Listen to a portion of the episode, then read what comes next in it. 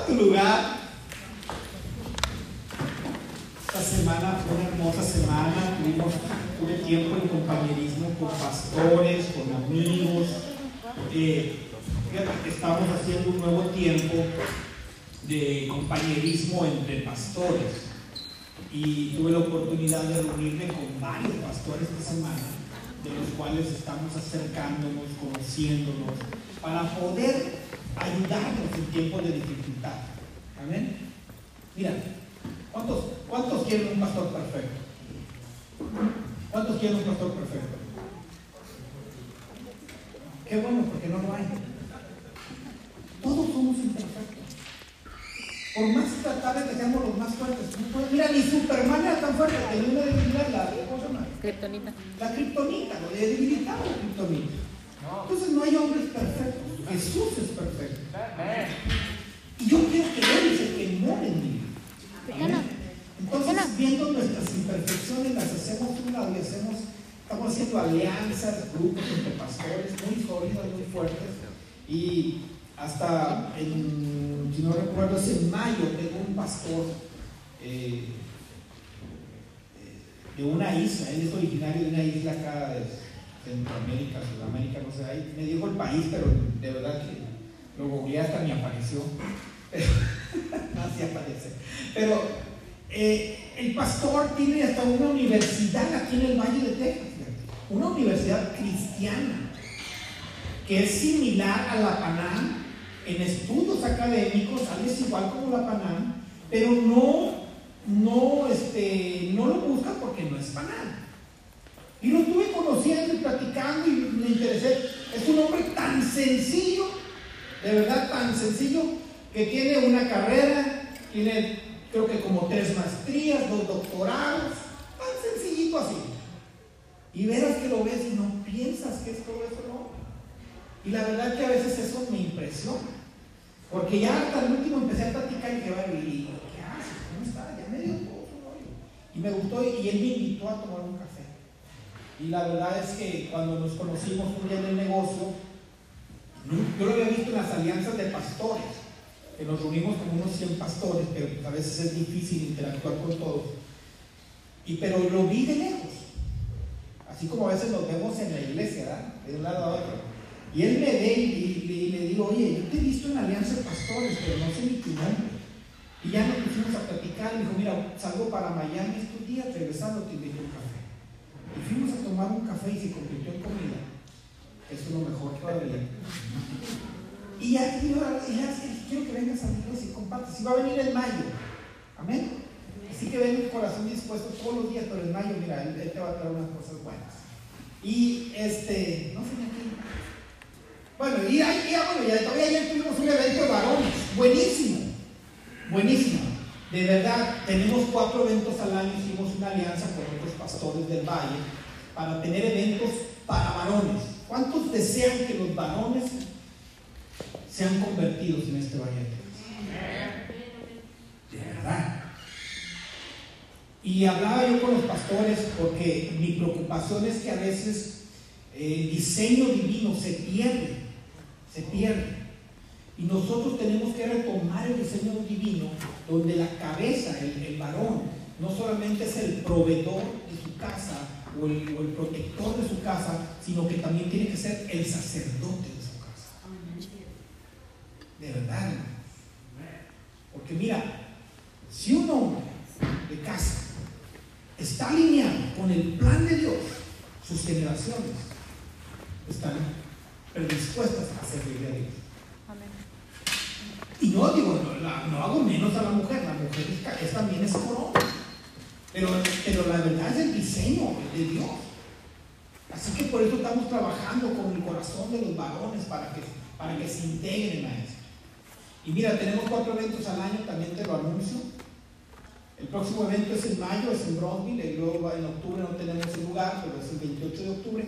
Pero en diciembre traeremos a un predicador de talla internacional.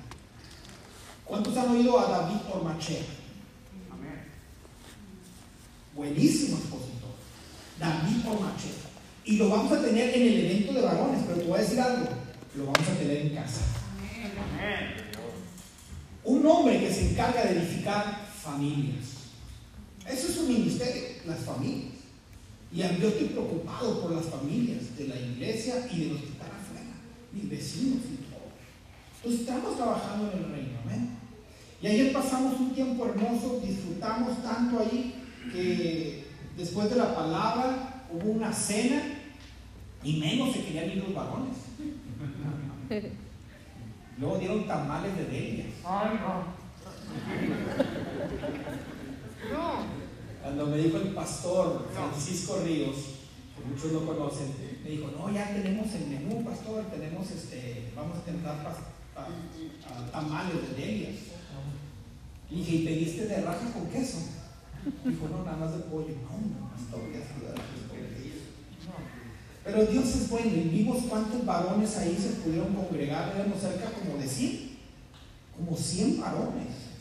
Y mira, y de verdad tenemos un evento para diciembre y a ver si podemos tener, rentar una iglesia más grande o ocupar un lugar más grande que nos quepan unas 300 personas.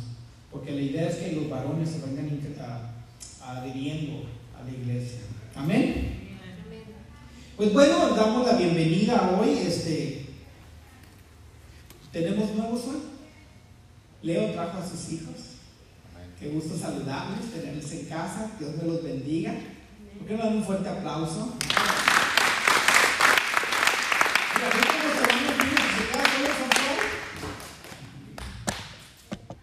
Los niños hay que traerlos para acá, yo creo entonces, ¿no?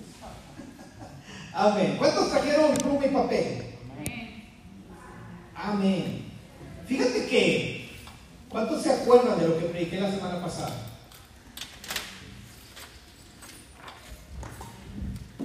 De hecho era el tema, ¿no? ¿Qué tanto te acuerdas? Y te felicito porque tomaste las mejores decisiones, está en el lugar correcto. Amén. Ok, no te voy a hacer trabajar más, pero el, el tema de hoy lo titulé Espejo. Y conmigo, espejo. Y si te gusta anotar ahí, pone espejo. ¿A cuánto le gustan los espejos? A mí me gustan mucho los espejos. Soy honesto, me gusta. Pero me gusta verlos de frente. No me gusta verme de perfil.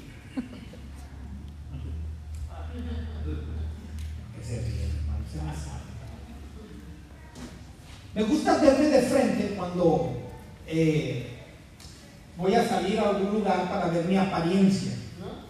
Pero fíjate que hay algo que a veces no nos vemos, que es la parte de atrás. Tengo un defecto aquí el, el, gallo, como Peña Nieto.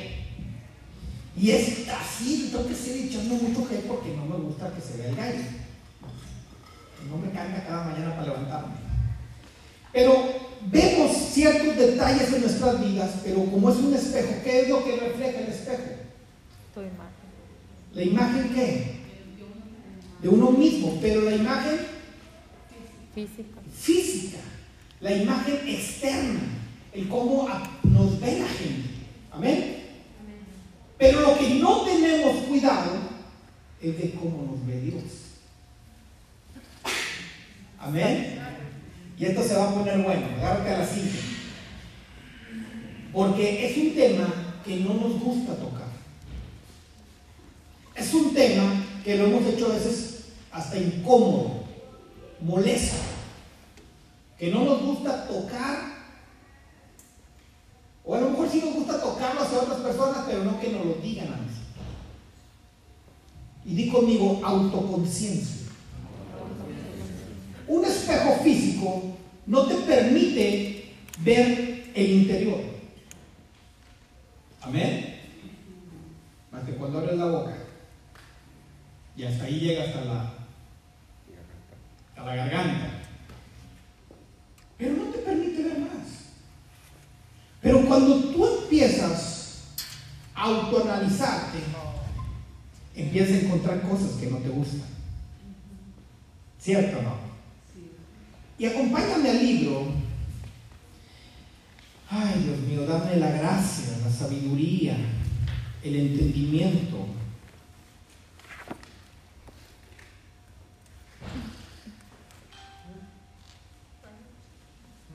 Va. No lo apunté.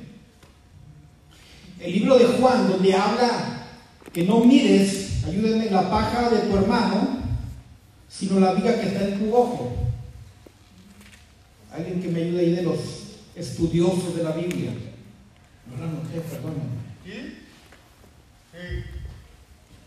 Ah, la anoté en el teléfono, pues está grabando el teléfono. ¿Quién la tiene? No mires la paja que está en el ojo de tu hermano. 17 creo que es. O bien. Pero también está en Juan. Mateo 7.1. A ver, ¿qué nos dice? Ah, Lucas. A ver, hija, ¿Lucas qué? 6.37. 6.37. Perdónenme. No lo apunte acá. Por favor, pónganme en el proyector para poderla leer.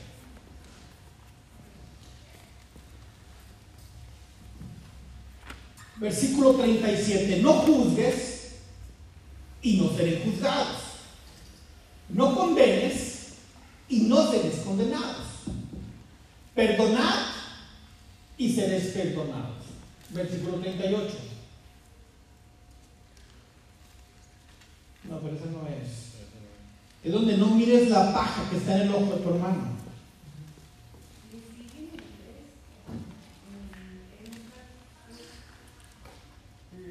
Perdónenme, perdónenme. Perdón. Porque con el juicio, porque juzgáis seréis juzgados y con la medida, con la medida Mateo seréis 7. medido. Y porque No juzgues miras la paja que está en Ahí está, versículo 3. Y versículo 3, por favor. Mateo 7.3. Ay, perdón. Mateo 7.3. ¿Y por qué miras? En la Reina Valera dice la mota que está en el ojo de tu hermano y no echas de ver la vida que está en tu ojo. ¿Cuántos somos dados a eso? Ayer tuve, estoy bajito, pero me sentí así chiquitititito. Porque un pastor ahí en, la, en el evento públicamente me pide perdón por un error que cometimos. La semana pasada habíamos quedado de almorzar varios pastores y resulta que el que organizó no canceló a todos, refiriéndome a mí, y allí estuve en el café desde las 8 de la mañana puntualito. Y, y estuve esperando 8, 8 y media, 9 de la mañana. Y no llegó. Y dije, bueno, si no llega a las 9 y media me voy. Creo que una hora y media es suficiente. A las 9.15 iba entrando. Pero venía con otros tres compañeros, amigos de él, y se sienta a unas mesas, como unos 5 metros de distancia. Y yo lo vi cuando se sentó, pero no lo vi cuando entré. Pero lo vi con otra gente que no conocía. Dije, no quiero ser imprudente en acercarme ¿no? a la pastora y que él te tuviera que disculpar con, la gente que estaba ahí. Y, me, y, dije, ay, qué pasar. Y me sentí así como que, ¿por qué son los pastores así? Imagínate si yo me pongo en el plan de decir, si así son los pastores, ya no voy a la iglesia. Y empezamos a ver los detalles, los errores, ¿no? Y luego después, los, los que venían con él me conocen y le dicen, pastor, ahí está el pastor Briones. Y él dijo, porque me lo platicó ayer, dijo, ¿cómo? Aquí está el pastor Briones, no creo, él vive muy lejos de aquí, ¿cómo es que vino? Dijo, pues aquí está. Y se paran a almorzar, porque era un buffet, y se paran a servirse.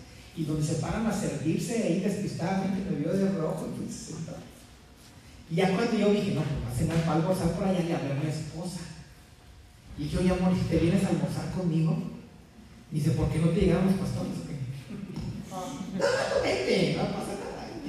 Y viene y se sienta mi esposa, viene desde Macallen hasta allá hasta se sienta conmigo y almorzar. Ya cuando está mi esposa, fíjate todo el tiempo que pasó, viene el pastor y me dice, pastor, perdóname. No me, no me di cuenta que no te cancelé a ti. A todos les cancelé, pero a ti no.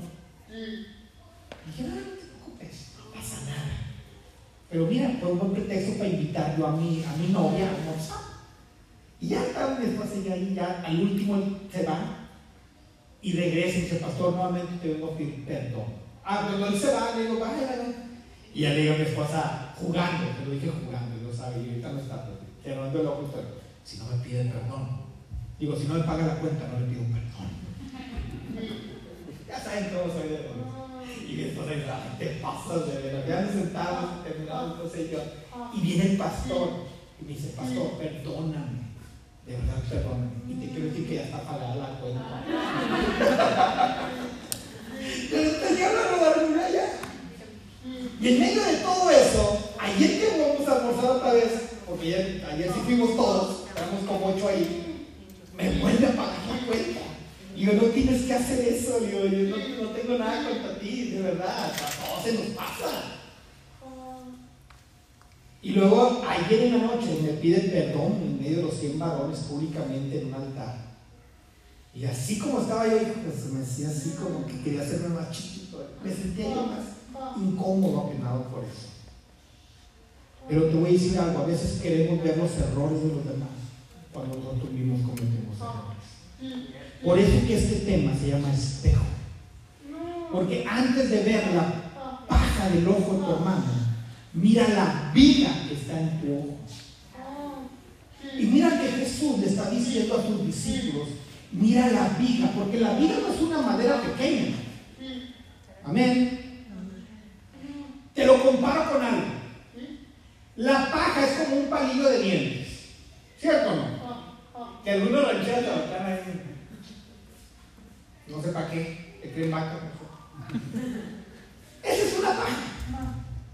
Pero la viga es algo que sostiene un edificio. Es una viga. Eso, eso, ese fierro que corre al lado es una viga. Algo pesado, grueso. Mayor dimensión, peso.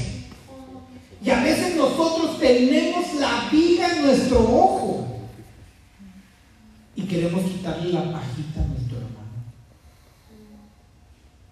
Amén.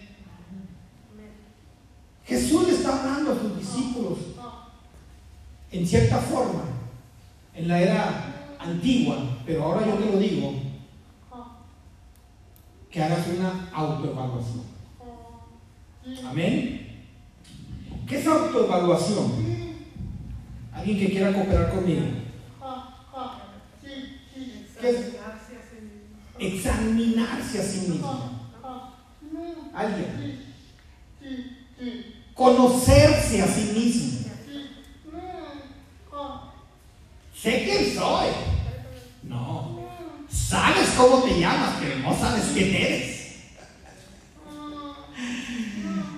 Porque a veces sale algo en nosotros que ni nos conocíamos. ¿Sí o no?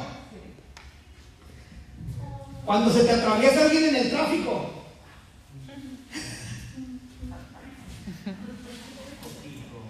Eso soy yo. Y miras al espejo y volteas a ver quién te vio. Y será un hermano de la iglesia con el tapabocas, no lo reconozco a todos. En el próximo domingo voy en otro carro para que me se confunda el hermano y no me reconoce. Y atrás llevas el pescadito, la palomita. Y luego unas calcamonías del olivo le Amén. Conocerme a mí mismo. Pero ¿sabes algo? No te preocupes, hija, está bien. No te preocupes. No te preocupes. El conocernos, el, el, no saber cómo somos nosotros, fíjate bien, el no saber cómo no somos nosotros influye en las demás personas. Influye en cómo somos. eh, direccionada con los niños si quieren, a, que no se los vayan.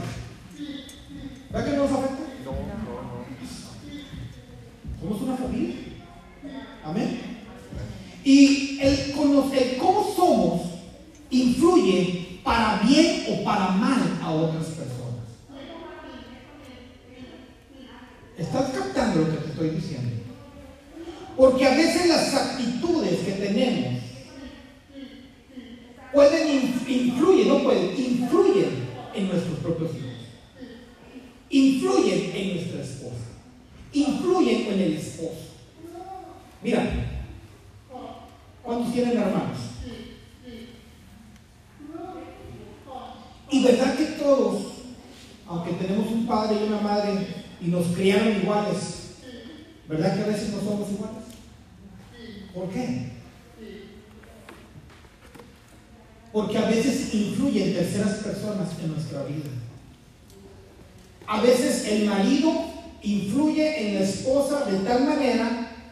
familia de la esposa ya no lo conoce. ¿Sí o no? Y todo es porque a veces tenemos cosas en nuestro corazón, pero a veces no nos damos cuenta. ¿Por qué? Porque no nos autoexaminamos. Amén. ¿Estás captando la idea? Y fíjate qué impresionante es esto, porque la palabra autoconciencia es tener la capacidad de ver e identificar tus fortalezas. ¿Cuál es la fortaleza que tú tienes como persona?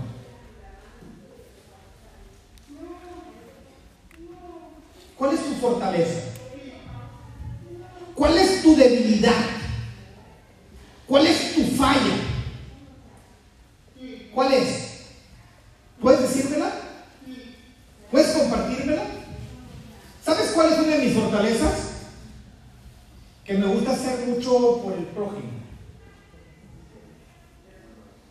Me gusta ayudar a quien necesite. Es una de mis fortalezas. Pero también tengo debilidades. Soy colérico, mi temperamento es colérico. Mi paciencia es poca, corta. ¿Verdad? Soy colérico.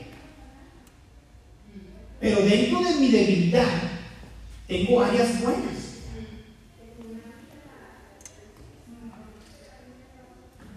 Mamá, yo. ¿Quiénes tienen poca paciencia aquí? Ya, levanten la mano, por favor, no te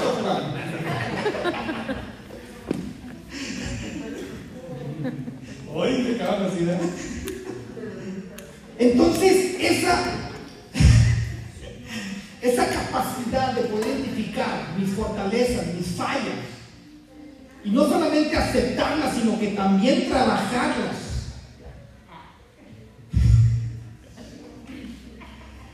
Profunda y seriamente para corregirlas, sabiendo que todo lo que hago, cómo reacciono y pienso, me afecta a mí y a otros. Amén. ¿Cómo haríamos eso? Ah, para allá voy. Para allá voy. Yo soy exclusiva, no soy. No, es colérica al triple.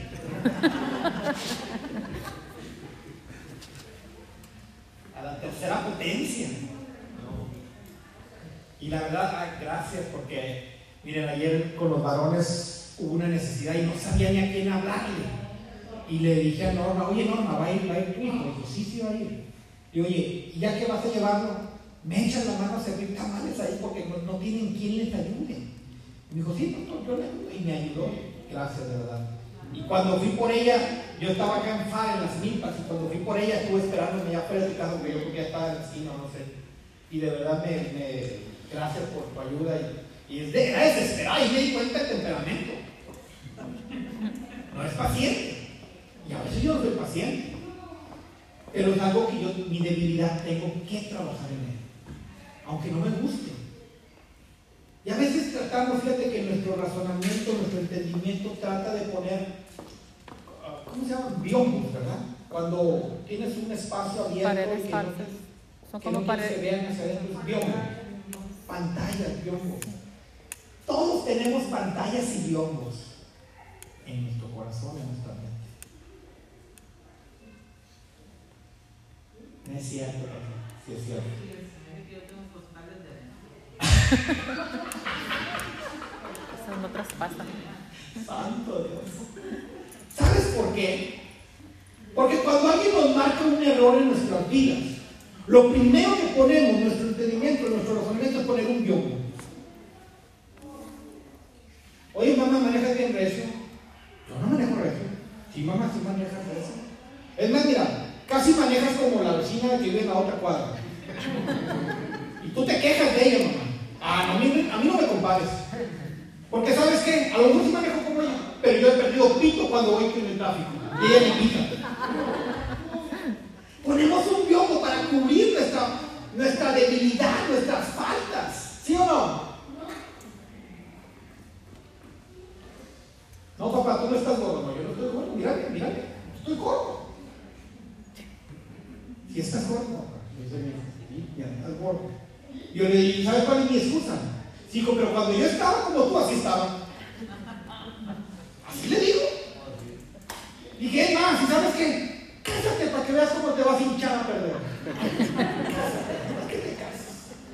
Y que Dios me permita vida para ver si te veo de decirte, y no que no te ponías gordo. ¿Ves cómo pongo un biombo? Tratamos de cubrir nuestro error, nuestra falta con otra cosa. Y eso es en automático, hermano. Porque el cerebro trabaja de una manera maravillosa en esas cosas, menos en las matemáticas. ¿Sí o no? Es impresionante cómo tratamos de cubrirnos unos a otros. Es más, tú estás gordo, pastor, ¿no? Es más, el pastor sin panza no es de confianza. Yo he dicho eso. Además, soy de carne y hueso. Soy humano. Me gustan las tortas, los tamales, los tacos.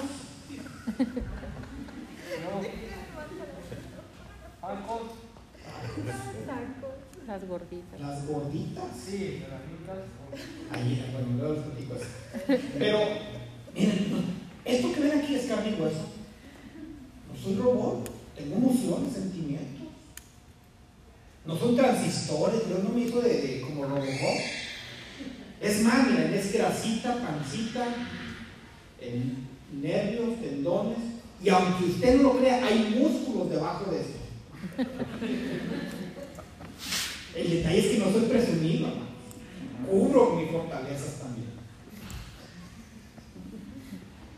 Pero siempre tratamos de poner un biombo, una pantalla en las cosas que nos hacen sentir mal. Amén. Pero nosotros tenemos que hacer una autoconciencia para no cometer el error que veíamos de ver la paja en el ojo del hermano y no nuestra propia vida. Amén. Uy, te está pegando. Jeremías 17, de 9 al 10, por favor. Mira qué impresionante, porque Dios lo pone en la palabra. Jeremías 17, versículo 9 al 10.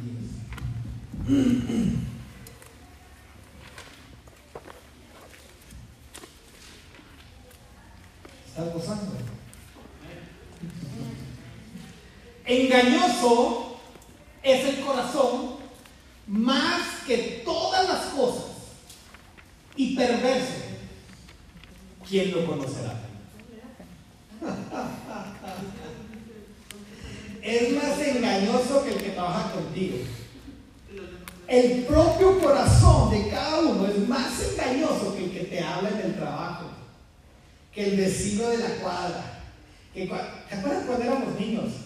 Ay, mi papá tiene, mi papá tiene, tiene un trabajo, en no sé qué. No, mi papá tiene un mejor trabajo. No, mi papá tiene un mejor carro. No, mi papá tiene esto. No, mi papá. Éramos mentirosillos. ¿Sí o no? Nomás el pastor. Santo, ¿qué pastor tiene? Y es engañoso el corazón. Más que cualquier cosa.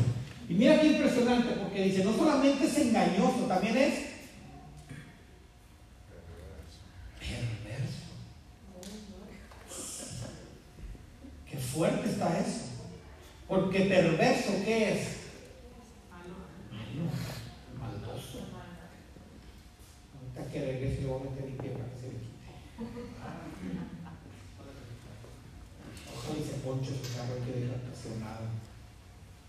Se su carro y. Como en Reynosa no se ponchan llantas gratis y te traes una ponchada.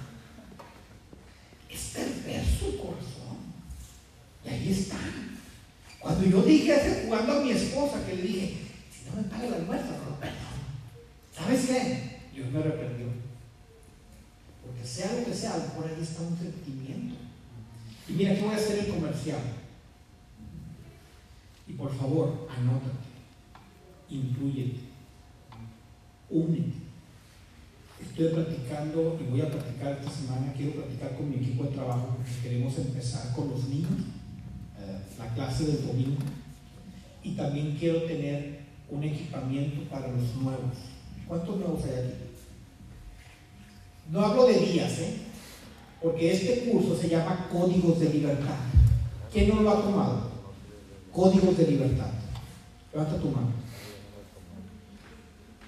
Códigos de Libertad para una, dos, cuatro, cinco, seis, siete, ocho, nueve, diez que no han tomado códigos de libertad. Y los que lo han tomado, ¿qué les parece?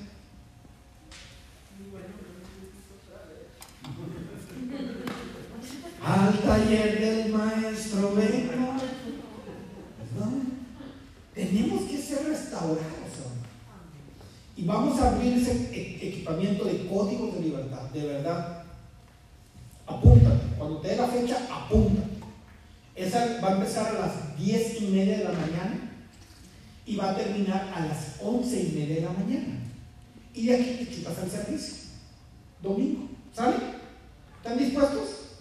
Ya no va a ser tanto frío, ¿eh? Ya, ya, ya va a estar agradable en las mañanas, ya la cobija no va a estar tan pegada, Así que, de verdad, te invito a que lo tomes, porque esto habla parte de, de, cómo vamos a estar nosotros. Códigos de libertad, dice la escritura, al que el Señor libertare, verdaderamente será libre. ¿Cuántos quieren ser libres? Yo no quiero ser esclavo del pecado. Amén. Así que dice que engañoso es el corazón y perverso. Jeremías 17:9. Pero fíjate qué impresionante, porque un hombre de un calibre de rey, y mira que los reyes no son humildes, pero aquí hubo un rey que era humilde. Bueno, Jesús. Él es el rey de reyes y el señor de señores. 133, 139. Fíjate qué es lo que dice David ahí. Salmo 139, del 1 al 8, al 18. Y lo vamos a leer casi completito. Salmo 139, del 1 al 18. ¿Lo tenemos? Oh Jehová, tú me has examinado. ¿Tienes la nueva traducción viviendo, la nueva versión internacional?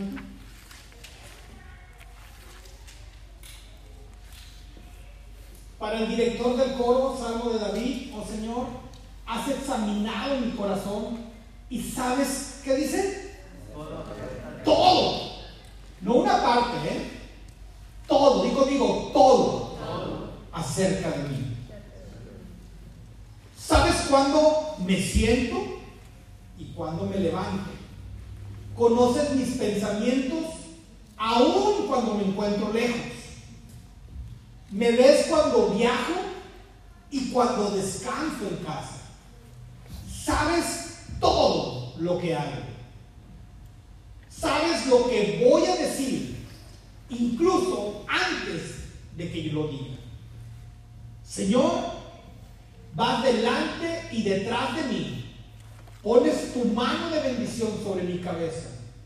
Semejante conocimiento es demasiado maravilloso para mí es tan elevado que no puedo entenderlo. Jamás podría escaparme de tu espíritu, jamás podría huir de tu presencia. Si subo al cielo, allí estás tú. Si desciendo la tumba, allí estás tú. Si cabalgo sobre las alas de las mañanas, si habito junto a los océanos más lejanos, aún allí me guiará tu mano y me sostendrá tu fuerza. Podría pedirle a la oscuridad que me ocultara y a la luz que me rodea que se convierta en noche. ¿Cuántos ha pasado eso? Lo hemos dicho en otra, en otra versión mexicana. Trágame tierra. ¿Sí o no? Cuando cometes una falta, un error, algo que ay Señor, trágame tierra. ¿Sí o no? Y lo dice, pero si ni siquiera en la oscuridad puedo esconderme de ti. Para ti la noche es tan brillante como el día y la oscuridad, la oscuridad y la luz son lo mismo para ti. Tú creaste las delicadas partes internas de mi cuerpo y me entretejiste en el vientre de mi madre. Gracias por hacerme tan maravillosamente complejo. Tu fino trabajo es maravilloso, lo sé muy bien. Tú me observabas mientras ibas cobrando forma, mientras iba cobrando forma en secreto, mientras te entretejían mis partes en la oscuridad de la matriz, en el vientre. Dice, me viste antes de que naciera. Cada día de mi vida estaba registrado en tu libro. Cada momento fue diseñado antes de que un solo día pasara. Qué preciosos son tus pensamientos acerca de mí, oh Dios. No se pueden enumerar. Versículo 18 dice, ni siquiera puedo contarlos. Suman más que los granos de la arena. Y cuando despierto todavía estás conmigo. Versículo 23. Nos brincamos ahí al 23, ya para ir cerrando, 23 y 24, dice, otra vez el salmista David dice, examíname, oh Dios, y conoce mi corazón. Pruébame y conoce los pensamientos que me inquietan. Señálame cualquier cosa en mí que te ofenda y guíame por el camino de la vida eterna. Qué impresionante salmo. Porque mira, ¿por qué no le dice David ese salmo? Oye, Jonathan, examíname tú que eres mi amigo, que eres mi cuatacho. Examíname cómo estoy yo. No le dice eso. ¿A quién se lo dice? A Dios. A Dios, porque delante de Dios no hay nada oculto. A veces corremos para el, hermano que nos cae bien, que nos llevamos bien. Oye, fíjate que vi esto, ¿qué te parece a ti? Porque yo pienso esto. Y él como es tu cuatacho te dice, pues yo creo que tú tienes razón. Yo creo que el que está mal es la otra persona. ¿Sí o no? Porque nos va a dar por nuestro lado. Pero Dios no nos va a dar por nuestro lado porque Él es justo. No importa qué tan oculto podemos estar, porque para Él la noche y el día es lo mismo. No importa qué es lo que pueda hacer allá en lo oscurito, porque tarde que temprano va a salir a la luz. No importa qué es lo, que pueda decir allá, porque tarde o temprano se va a rumorar acá. Nosotros lo que tenemos internamente va a ser visible y va a notar lo que realmente somos. Amén.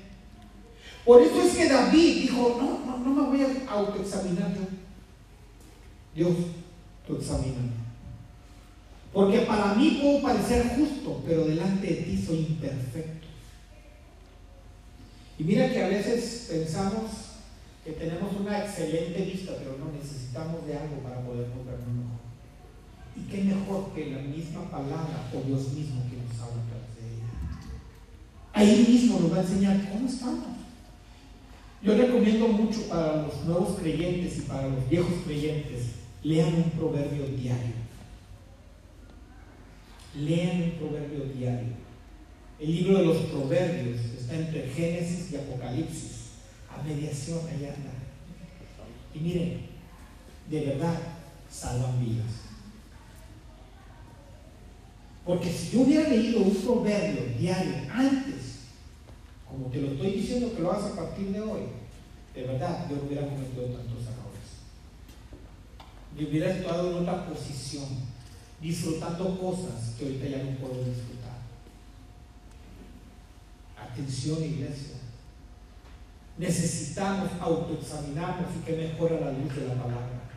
Y cuando tú empiezas a leer proverbios, te vas a dar cuenta que has cometido errores, pero también has cometido aciertos.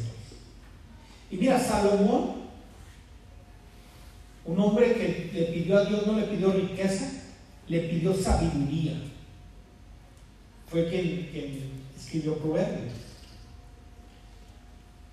Y quisiera decir algo, pero no lo voy a decir, pero creo que se ha confundido la cosa. Lo digo. Sean chismosos, hermano.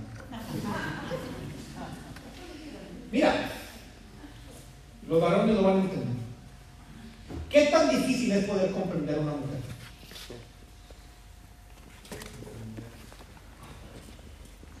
Es difícil. Ah, mira, habla ahora o muere cuando llegue a la casa. Callado está más bonito.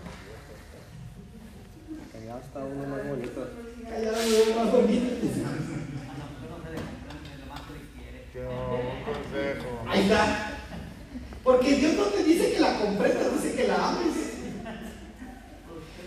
Porque de aquí que la comprendas va a pasar toda la vida y no vas a entender. Y David, padre de Salomón, Salomón tuvo más de mil mujeres. Si una, Señor.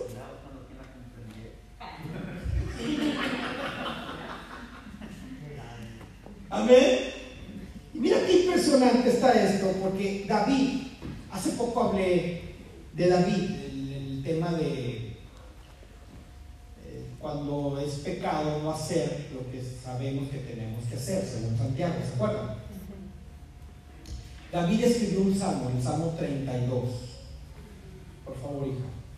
Cuando David cometió pecado, un hombre que no fue a la batalla cuando tenía que ir, era rey, porque no va a quedar en el castillo.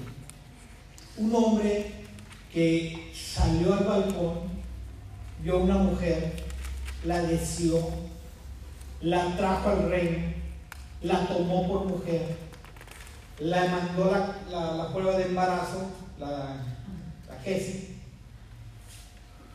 y lo que él hace por cubrir su pecado, manda a traer al esposo de la batalla y lo manda al frente para que lo mate. Un hombre que tenía el corazón de Dios cometió fatal garrafal, que le costó el reinado siguiente no poderlo conservar su hijo. Y en el Salmo 32, ¿todo bien, hermano? por favor, hija, Salmo 32, dice, oh, qué alegría para aquellos a quienes se les perdona la desobediencia, a quienes se les cubre su pecado. Adelante. Sí, qué alegría para aquellos a quienes el Señor les borró la culpa de su cuenta. Los que llevan una vida de total transparencia. Mientras me negué a confesar mi pecado, mi cuerpo se consumió y gemía todo el día. Fíjate qué impresionante esto, porque científicamente este versículo está comprobado. La ciencia misma dice que los problemas de artritis, articulaciones en el cuerpo es por falta de perdón. Y aquí David, en el Salmo 32, especifica. Ay, ¿me lo regresas? Versículo 3. Que mientras no confesaba su pecado, su cuerpo se consumía y dice que gemía todo el día. ¿Qué es ese gemir? Dolor. ¿Te pasa algo de dolor en el cuerpo? A ver, no lo escuché. ¿Te duele cuando le haces así? No es por el frío, hermano. ¿eh? Es porque a veces no perdonamos. Ojo. A lo mejor también porque estás con el agua fría y agua caliente. Eso es lo que entiendo. Es por eso, pastor, es por eso. Por trabajar. El trabajo que hago. Pero parte de lo que David estaba hablando es que cuando no confesaba su pecado, se consumía el mismo. Y mira que a veces guardamos rencores del pasado, resentimientos, heridas que han marcado nuestras vidas, ¿sí o no? Es que mi mamá no me quiere. ¿Y por qué no la quería, hermana, su, su mamá? Es que primero le servía a mis hermanos y al último me servía a mí. Mi papá no me quería. ¿Por qué, hermano? ¿Por qué no quería a tu papá? Es que siempre me echaba el asiento atrás y nunca me dejó sentar en el Y a mi hermano y a mi mamá sí. ¿Y hace cuánto fue? Hace como 50 años. Y traemos la herida grabada, marcada en nuestro corazón. Y mientras no soltamos esa, falta de perdón, ese resentimiento, nos consumimos. Dice ahí, mi cuerpo se consumía. ¿En qué momento se consumió el que le hizo daño?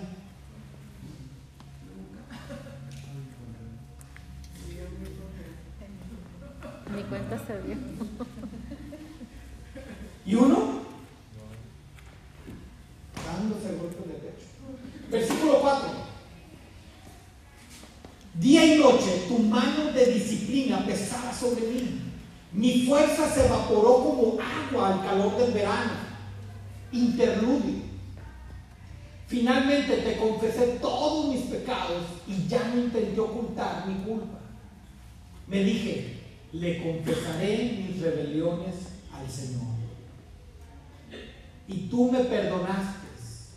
Toda mi culpa desapareció. Versículo 6. Por lo tanto, que todos los justos oren a ti mientras aún haya tiempo para que no se ahoguen en los desbordantes aguas del juicio. Pues tú eres mi escondite, me proteges de las dificultades y me rodeas con canciones de victoria. Versículo 8.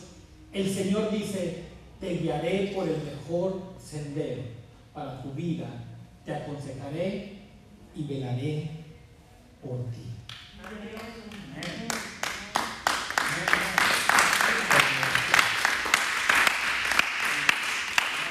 Porque cuando uno entiende que tiene cosas en su vida y en su corazón y las pone delante de Dios, dijo, no te preocupes, déjate guiar por mí. Amén. Hermano, Dios no quiere que seas como Luis Miguel. Ah, Pastor, ¿cómo está eso? Siempre saca una canción en las predicas, ¿verdad? Y que el pastor escucha pura música mundana. Sí, cantaba una que soy como quiero ser. ¿Se acuerdan? Ay, qué santo Dios. Quien me quiera, quien me quiera y el que no, que no me quiera. Ya no podemos vivir de esa manera, hermanos. No podemos tener ese sentimiento de decir, no me importan los demás, yo, el que importa soy yo. ¿Sabes que mucha ah, corriente de este tiempo están diciendo, primero tú, luego tú y al último tú? ¿Sí sabías? No importa que nadie te quiera, tú sé tú mismo. Que nadie marque tus errores, tú sigue el camino que tú estás, aunque vayas chueco. Pero es lo que están marcando las nuevas generaciones.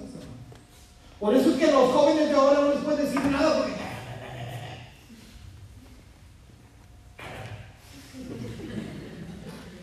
¿Sí o no?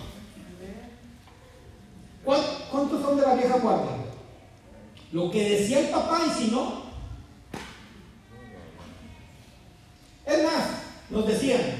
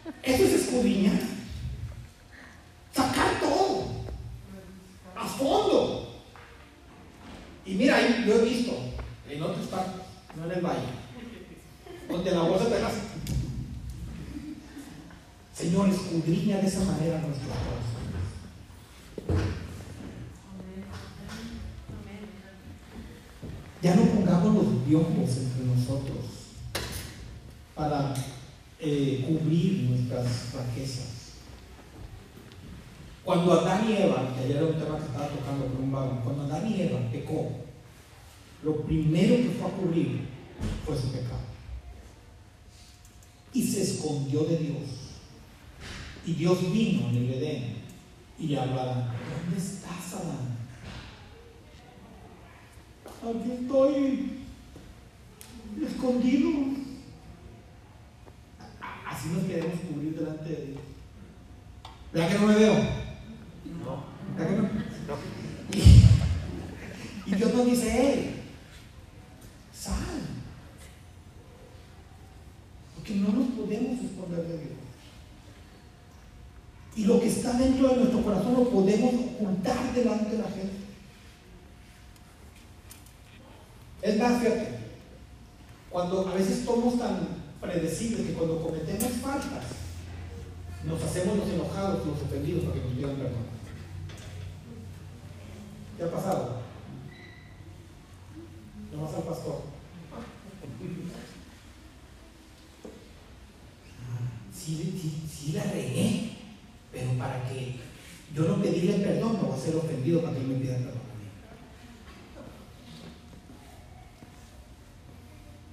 Y a veces somos necios en y esperamos toda la vida que nos pidan perdón. Somos, guardamos, fíjate que guardamos la basura o lo de menos valor en el corazón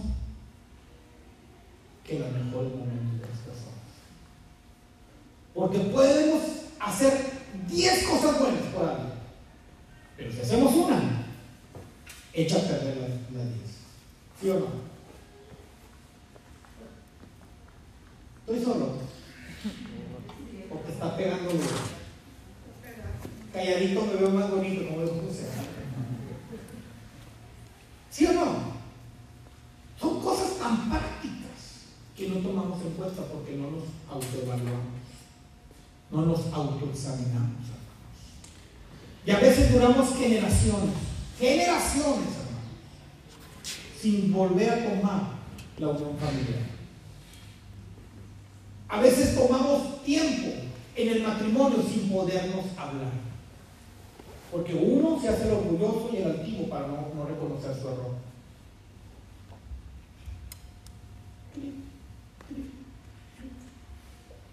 Pero nosotros, voy a dar cuatro puntos el día de hoy. ¿Estás listo? ¿Sí? Número uno. Me gusta esto. Échate un vistazo. Analízate. Escudriñate. ¿Qué es lo que tienes que cambiar en tu vida? Porque nuestra manera de ser influye en terceras personas. No podemos decir, todos me hicieron daño. Porque nadie tuvimos que haber detonado nosotros para hacer ese daño. Amén. Así que punto número uno, échate un vistazo. ¿Estás listo? Punto número dos, hazlo todos los días. No lo hagas nada más cuando te conviene. No lo hagas nada más cuando el pastor te lo diga. Y conmigo, todos días me tengo que autoexaminar. ¿Qué es lo que está bien en mí y qué es lo que está mal? Todos somos, todos cometemos errores.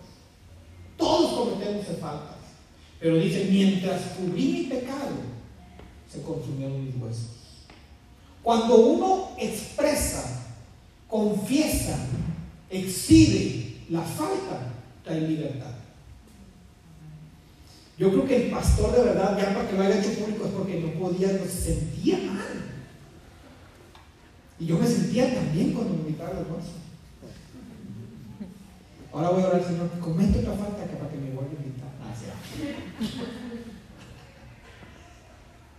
Tenemos que aprender a hacerlo todos los días. Fíjate que hay, hay equipos médicos para examinar el cerebro, para examinar el corazón, las partes del cuerpo, pero nuestra alma más que la palabra. Entonces, cuando uno vamos a la luz de la palabra, nos damos cuenta de nuestra condición del alma. Amén. Código de libertad. Amén. Punto número 3. Ya no dejes pasar más tiempo para pedir perdón o aceptar el perdón. Porque a veces no queremos pedir perdón por vergüenza. A veces no queremos pedir perdón porque nos pueden tachar o marcar. Pero también, si tú recibes el perdón, si te, te piden perdón, dale un perdón.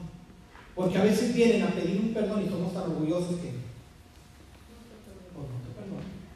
Y hazle como quieras. Como si no todo el perdón te va a el cielo. Cuando el que no perdona es el que va a esperar. Con Dios. Es con Dios. Es con Dios. Porque también no tenemos la persona cercana para decírselo. Por eso es importante que en el día a día lo disfrutemos. Me ha tocado ver que le queremos llevar todas las flores a la mamá el día que se muere y cuando está en vida no llevamos nada más que problemas. ¿Sí o no? Nos acordamos de ella el 10 de mayo.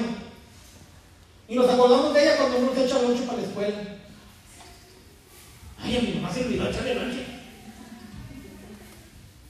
¿Cuántos dicen amén? Si tienes a tu mamá, tu papá, tu hermano, tu prima, tu, tu vecino, bendícelo. Disfrútalo. Porque va a llegar el momento en que no va a estar. Ahora sí como la prega que dije unos días, pero es temporal. Y luego nos sentimos con una carga de amargura, de dolor, de tristeza. Y queremos a veces hasta en la tumba decirle, papá, mamá, hermano, primo, perdóname. Pues si ya no te escucha. ¿Cierto o no? Pero cuando estés respirando sobre esta tierra, acuérdate y hazlo. Por eso es que tienes que examinarte. El primer punto es examinarte. Segundo punto, examínate todos los días para ver qué es lo que está ahí. Me gusta mucho, eh, no le sé nada, pero las computadoras de los autos. Ángel conoce de esto.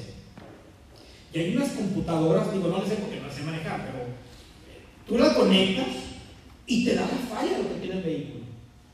Y a veces te da 3, 4, 5, 6 fallas. Y dices, bueno, me da este marca este sensor, se lo voy a cambiar, se lo voy a poner, se lo voy a quitar, no sé, se lo, se arreglas. Ah, me sigue marcando el otro. Ah, bueno, pues también es el otro. Y así te vas hasta encontrar la falla, ¿sí o no? Cuando Dios revela por medio del Espíritu nuestras faltas, hay que trabajar. ¿A quién le gusta los carros fallando ahí, echando en el camino? ¿A quién? ¿A quién? ¿A quién? ¿A nadie? ¿Verdad que?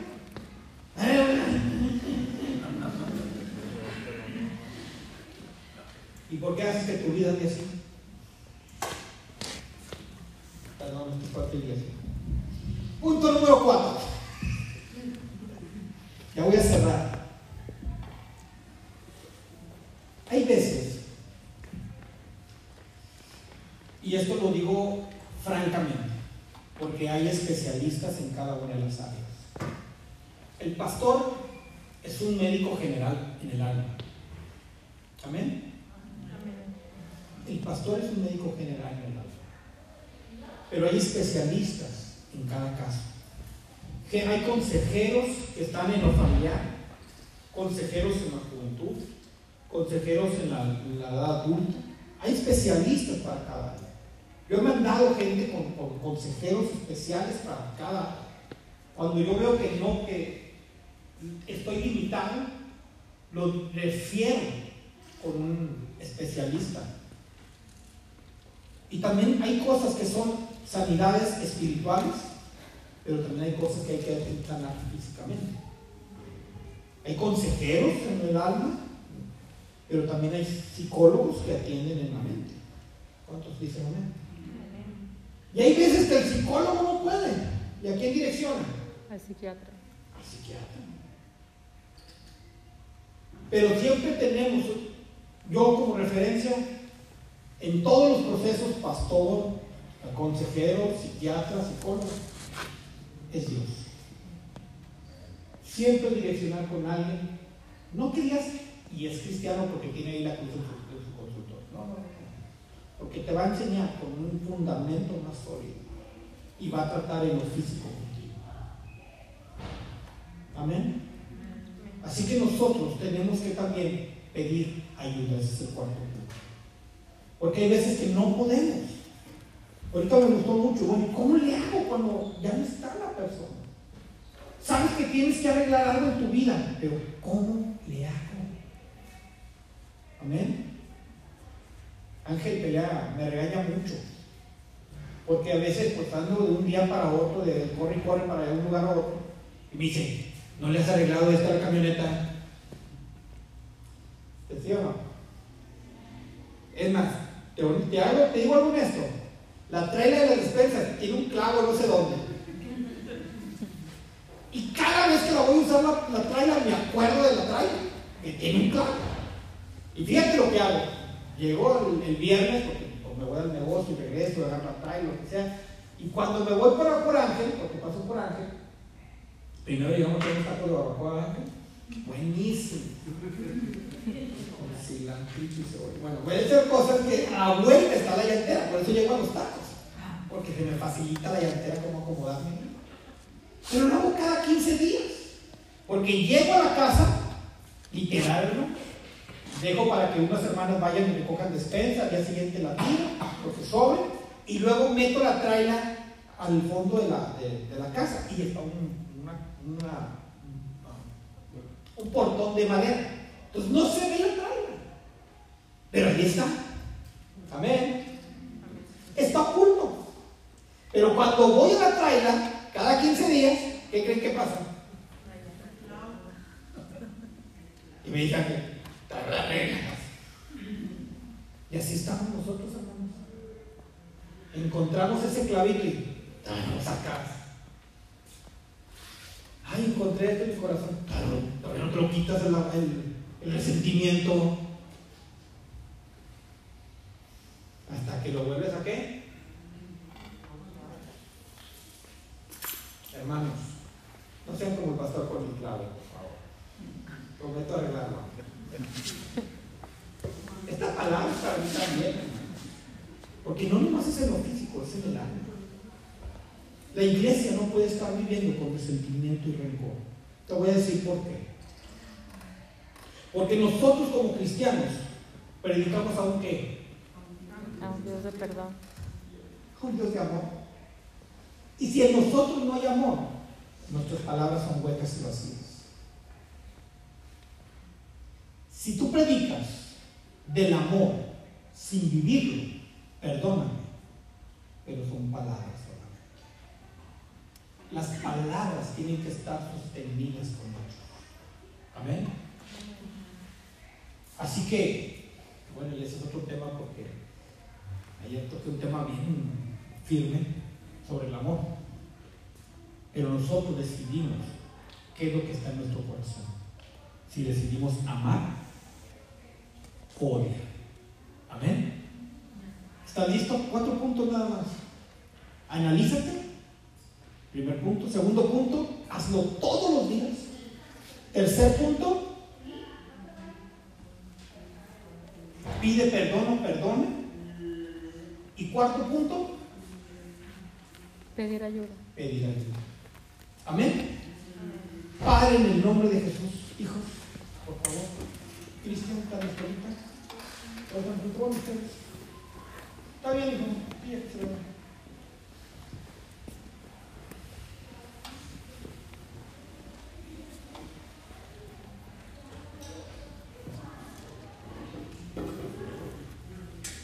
En base a esta palabra, este sermón, tenemos mucho que trabajar como personas. Porque a veces ofendemos sin darnos cuenta. Y ofendemos, ¿sabes por qué? Porque a veces hay raíces en nuestras vidas que causaron algo. Y me recuerda a David, fíjate que cuando David iba a ser ungido por rey, llegó el profeta Samuel a la casa de- del padre de David, guiado por Dios. Y le dijo, le dijo al padre de David, vengo a ungir a uno de tus hijos como rey. Y el padre de David que se llamaba, ¿qué tanto te acuerdas de estos sermones? Isaí. Y le dice, ah, aquí está mi hijo. Y Samuel lo iba a ungir y le dijo, no, no, no, no, ese no es. Y luego tenía otro hijo, bueno, ha de ser él. No, tampoco es él. Y otro hijo, no. Casi le sacó lunes, martes, miércoles. Y ya cuando dijo, dijo el profeta, ¿no tendrás otro hijo? Y yo creo que se quedó así, a ver. Pues sí tengo otro, pero él está allá, cuidando ovejas. Es el más pequeño, no creo que sea él. Aquí están mis hijos, mira los guerreros, listos para la batalla. Pero el que, el, el que Dios iba a ungir estaba allá cuidando ovejas. ¿Y sabes qué veo ahí? Un rechazo del padre. No tenía valor. Porque ¿cómo era posible que los mayores no estaban cuidando las ovejas?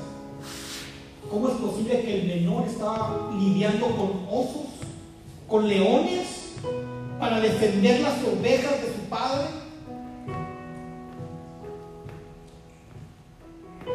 Y eso pasa muy común en la casa cuando mandan a lavar los trastes, mandan a los menores.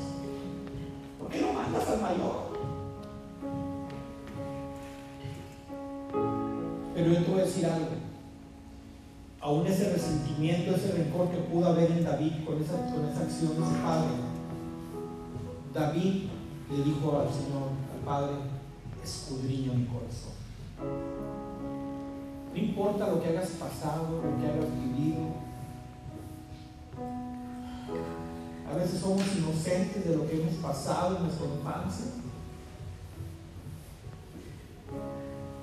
A veces somos inocentes de la dureza de nuestros padres o de nuestros hermanos. Y el pasado como que ahí está marcando una historia. Pero te voy a decir algo. Tú eres responsable de tu presente y de tu futuro. No puedes seguir más caminando con ese ladrillo en tu corazón.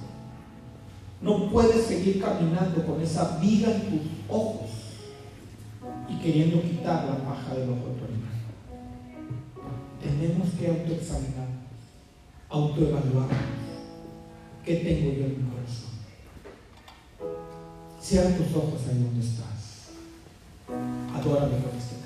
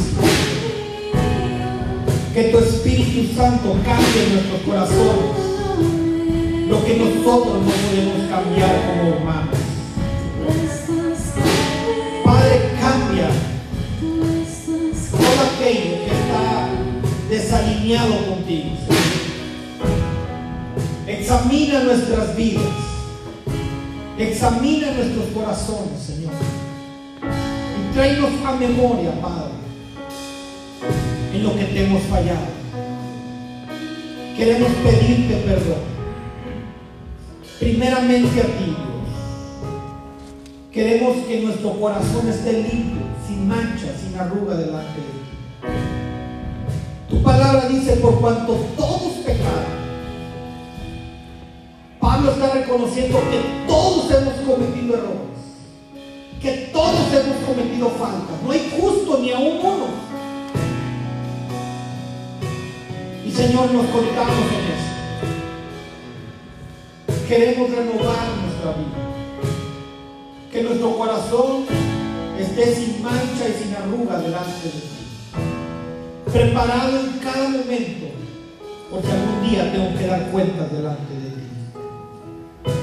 Señor, primero que nada recibo tu perdón. Porque si no, ¿cómo podré perdonar a otros? Primeramente, Señor, yo recibo tu perdón y tu amor incondicional.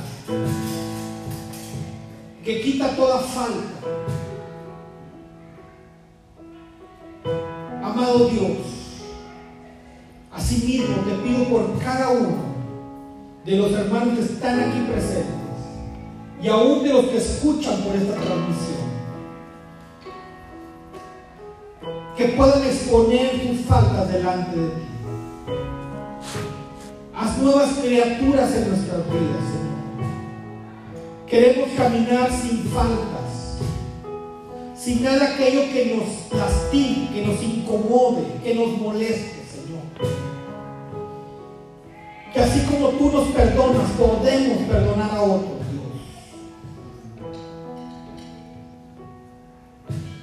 Tú eres el único Dios de amor. Cuán grande es tu amor por nosotros, que te entregaste a Jesucristo, a Jesús, a tu Hijo amado por nosotros. Recibimos ese perdón y ese amor. Y las faltas que hemos cometido son borradas. Así que Señor nos da la oportunidad de entregar, de, de poder portar un corazón limpio para poder escribir nuevas historias de la manera correcta y ser cartas leídas por la gente de lo que tú has hecho por nosotros. Obra, Señor, profundamente en nuestras vidas y que cada día que nos autoevaluemos, nos autoanalicemos, podamos seguir encontrando cosas que tengamos que remover de nuestras vidas.